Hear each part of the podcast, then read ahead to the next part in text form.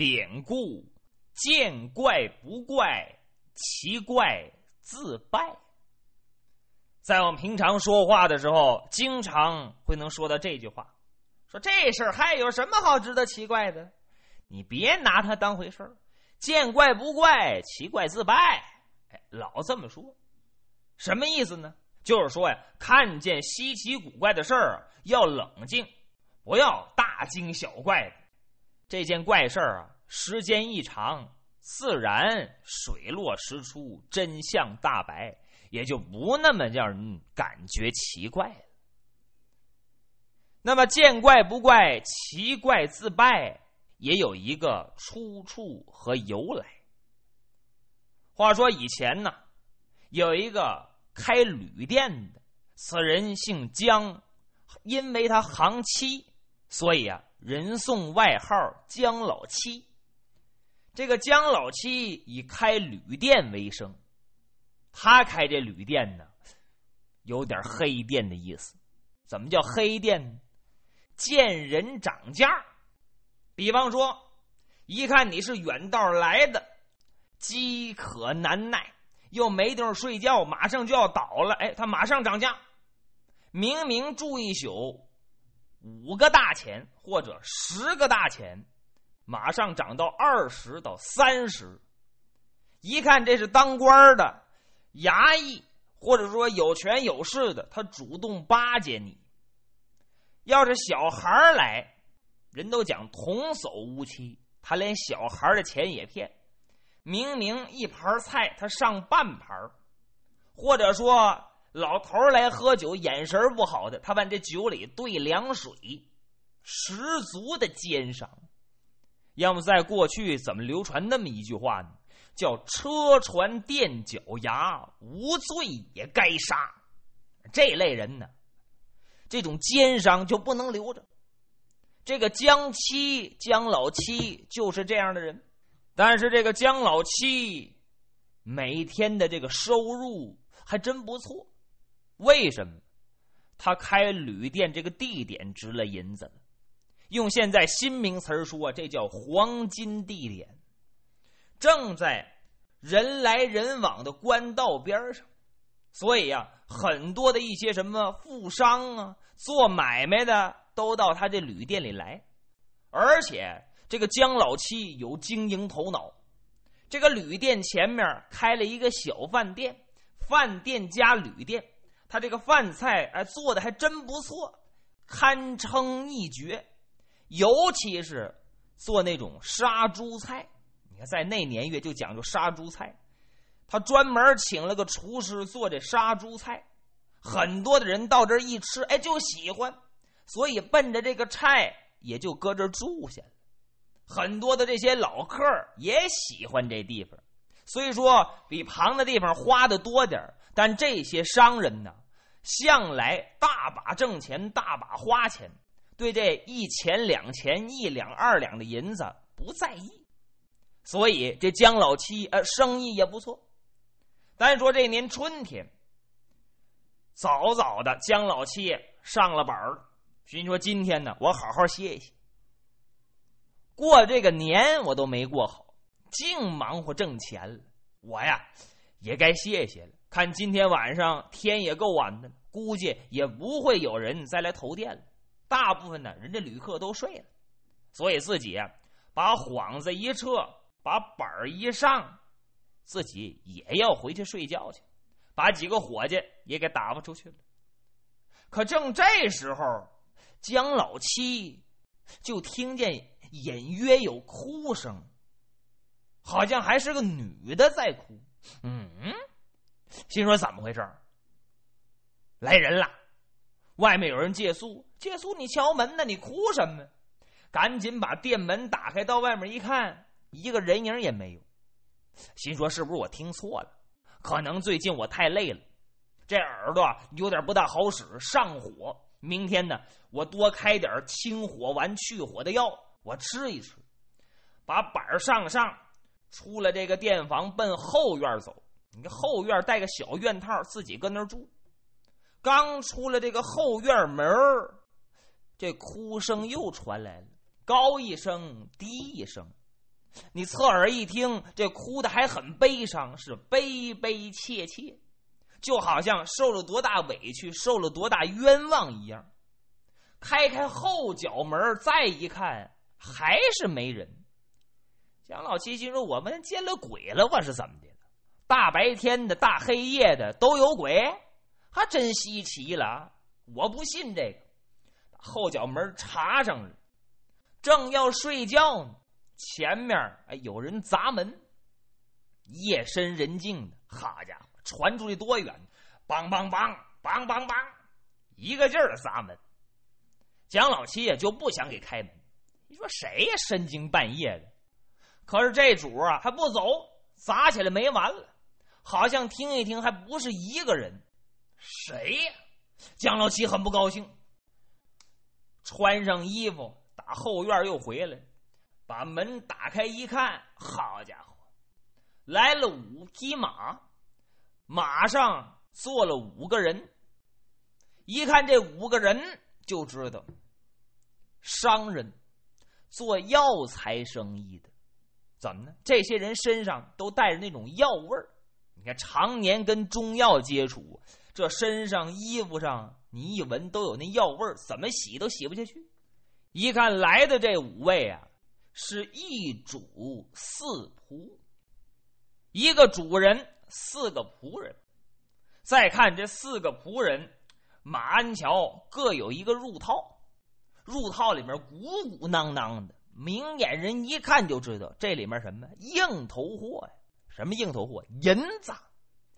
当头的这个说了话了：“掌柜的，我们五个人远路而来，错过宿头了。”想在你这个店里住一宿，不知道还有房间没有啊？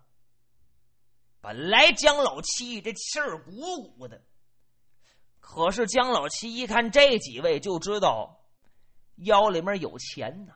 一看穿的戴的，说话那劲头，就知道这是笔大买卖。这脸变的哎，比那孙猴还快呢，马上。转怒为喜，哎哎哎！哎呦，几位，当然有店房，我们有上房三间，给你们五位，看够不够？您单独住一间，您那四位伙计住两间，您看行吗？好吧。主人点了点头，甩蹬离鞍下了马，四个仆人也下来了，马交给小伙计牵到后院，这个咱们暂且不表。再说这姜老七把这五位就给迎进大堂了，人家也不打算吃饭，直接上楼住店了。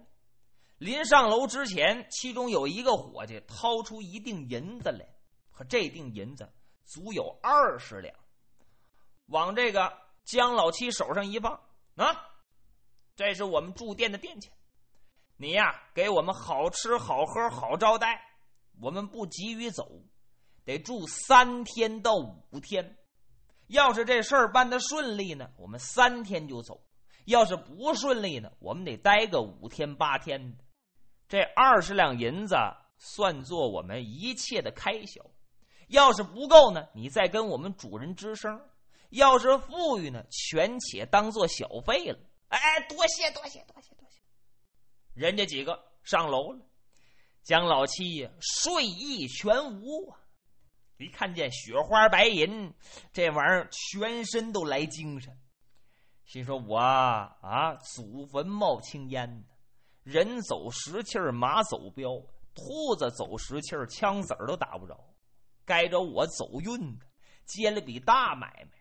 我听说现在贩运药材的都发了横财了，有的是钱现在。”这几位那就是财神爷呀！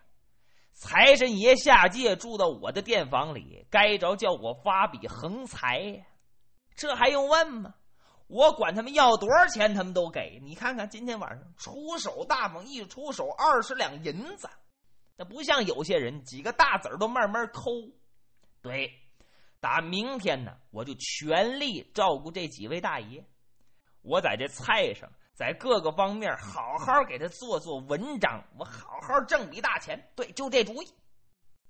姜老七打定主意，回自己房间了。这一宿乐的都没睡着觉。不过姜老七这一宿隐隐约约也听到那个女人的哭声。不过现在对于姜老七来说，对这事儿不关心。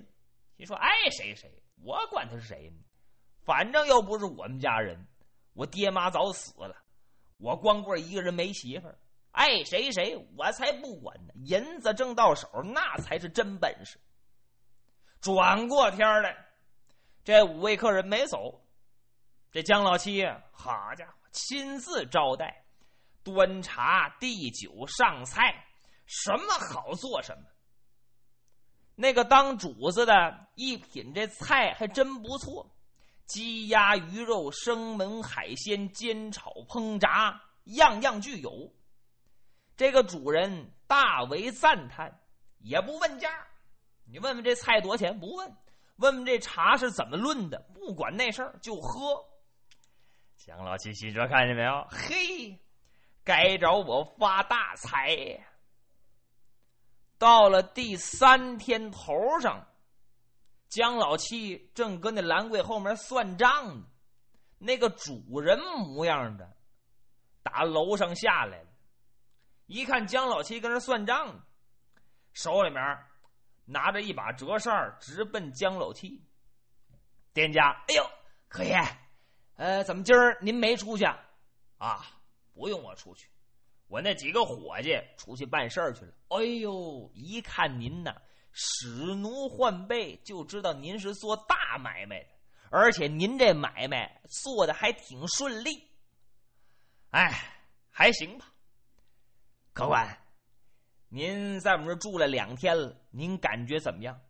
有哪一点您不满意，您提出来，我是马上改正。是您住的不舒服，还是饭菜不香？您都可以跟我提，啊，没有没有，这些都不错。不过掌柜的，有一点我不大高兴。哦，江老七一听财神爷不高兴，这得详细问问呢。客爷，您说，只要您提出来，我是马上改正。那倒也不必。不过我一直很纳闷儿，今天我特意来找你，我没出去，就为了这事儿。咱俩借一步说话怎么样？借一步说话，不愿意在这人多地方讲，怕人多眼杂别人听去。蒋老七多明白，拔起根眼睫毛当鼻儿吹。一想，好好来来来，到我那屋去。到了自己那屋，把门窗都关上，俩人面对面坐下。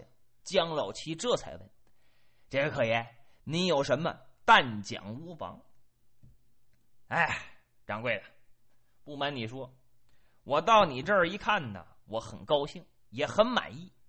这铺的、盖的、使的、用的都是新的，啊，收拾的也挺干净，饭菜啊做的也挺香，美中不足啊。这两天我没睡好觉。哦，您怎么没睡好觉啊？哎，一到夜深人静，我就听见有哭声。哭的是悲悲切切，让人感觉撕心裂肺，那么难受。我这人觉还轻，领丁一换地方，稍微有个响动，我就睡不着。这两天晚上是天天如是啊，所以今天我来找你说说，你看看究竟这是怎么回事哪怕我花银子，你把这位给请走，别让他再哭了，我这根本睡不着啊。您也听着哭了。姜老七心说：“真活见鬼哎！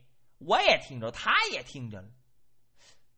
可爷，不瞒您说，我也听见了，可是我不知道怎么回事儿。他这么一问，再看这主乐了。掌柜的，姜老七，你真不知道还是假不知道？哟，姜老七心说：他怎么知道我叫姜老七呀？”哎，你怎么知道我叫姜老七？你到底是谁？我也不是神仙，我也不是鬼。我一看你这真不知道，算了，我打开天窗跟你说亮话了。昨天晚上我听见哭声了，我好奇，循着这个哭声，我找去了，一直找到你们这店的后院猪圈边上。我发现有一头老母猪搁那儿哭呢。你说怪不怪？老母猪开口说话了，我就问他：“我说你为什么在这儿哭？”老母猪跟我讲说：“我呀是这个店主姜老七的亲生母亲，我生前以杀猪为业。”等生了小猪就卖掉，一年卖几百头，由此发了家。死后我受罚投生作为猪，现在是后悔莫及，所以我才哭。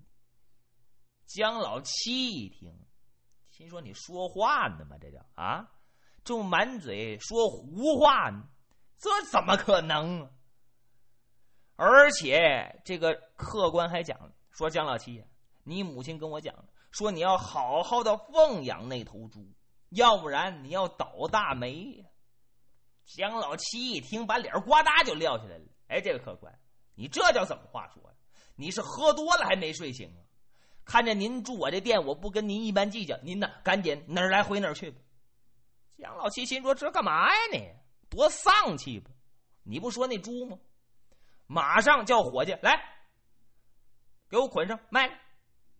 其实这猪跟那作怪，怪不得这两天我眼皮直跳！来个客人胡说八道，把猪一卖，没出三天，你说怪不怪？姜老七一病不起。这个做药材生意的人，三天之后人家走了，再找找不着了。姜老七这病啊，无论吃什么药也吃不好，临死的时候特别的悲惨。发出惨惨的那种叫声，就跟那杀猪一样。姜老七看见怪事儿，不觉得奇怪，反倒劝那个客商要见怪不怪，奇怪自败，不必大惊小怪。其实这个客商是有意来暗示姜老七做买卖要秉着一颗公正之心，要不然。就要受到惩罚。